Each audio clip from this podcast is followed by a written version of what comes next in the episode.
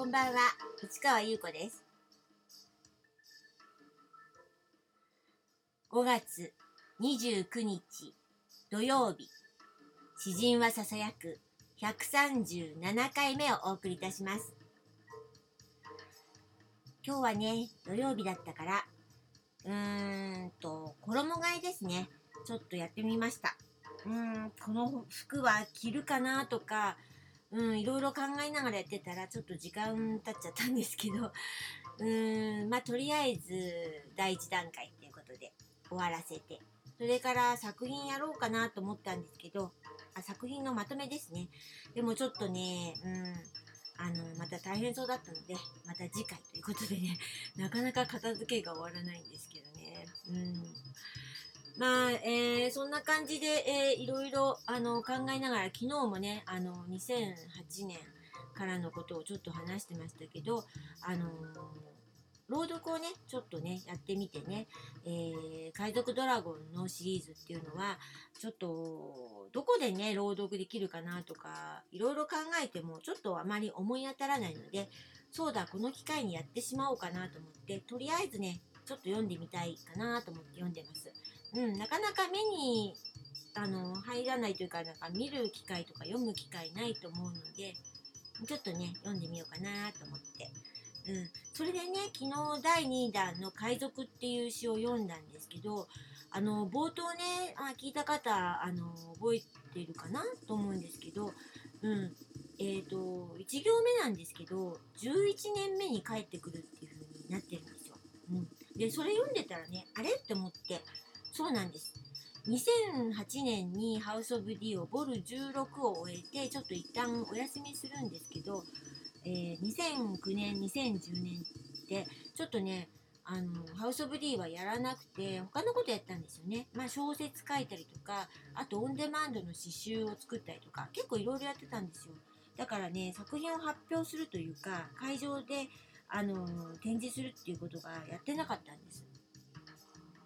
でね開始したのが実は2011年。うん。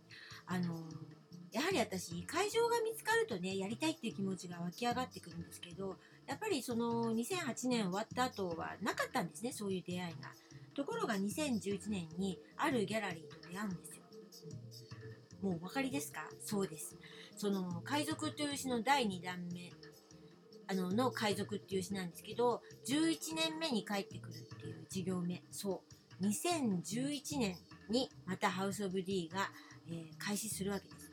うん。まあ、別に11年目じゃないんだけど、一応2011年だからね、11年つながりっていうことでね、まあ、もうちょっと面白いなーなんて思ったんでね、ちょっと話してみました。でもね、結構こんな風にね、なんか偶然というか、この時も11年目に帰ってくるんで、なぜっていう感じなんだけど、うん。なんとなくその時そんな気がしたんですよ。うん、なんか聞こえてきたというか。という感じでね、なんとなくね、そういう偶然が偶然を呼びっていうことがね、エピソードとしてはいろいろあるんですけど、まあこん、そんなことをなんか気がついたらまたここの場所でね、お話ししたいと思います。ということでね、えー今度は海賊ドラゴンの、えー第3弾、ナンパ戦というのをね、ちょっとここで読んでみたいと思います。では音を小さくして消しまして、そして、えーどうぞ聞いてください。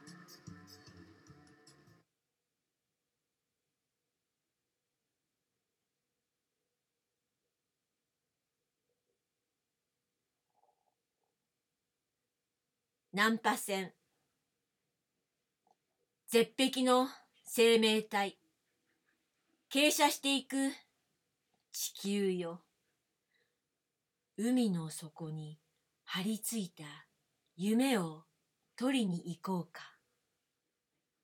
投げ出された肉体の破片。敵は過酷な無情一切の妥協もなく一切の憐れみもなく平等なのか不平等なのか容赦のない戦列嵐。波に飲み込まれた穂。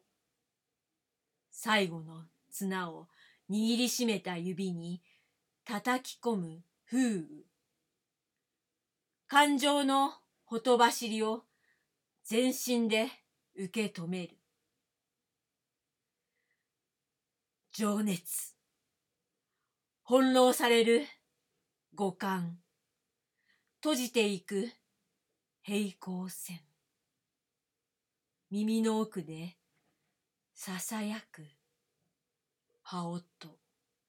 あのひとひら。目の前でちぎれていく。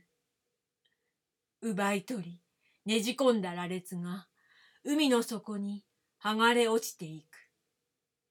耳の奥に残る言語に導かれ、海の底で見た感情。地球のもう一つの姿。あの時の言葉が思い出せない。海の底に流れ落ちたか、船底に置き忘れたか。言語の形。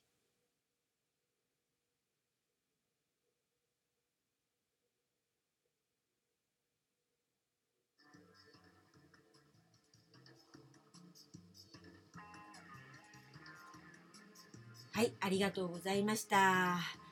どうでしたかね。うん、この詩はね、えー、紙に新聞の言葉を、えー貼り付けて作った作品で、えーパリに行ったり、それから台湾の雑誌に載ったりしたというね、えー大活躍した詩であり、海賊本でした。うんさあ、ということで、また明日も読めたらいいかなと思います。それでは、この続きはまた明日ね。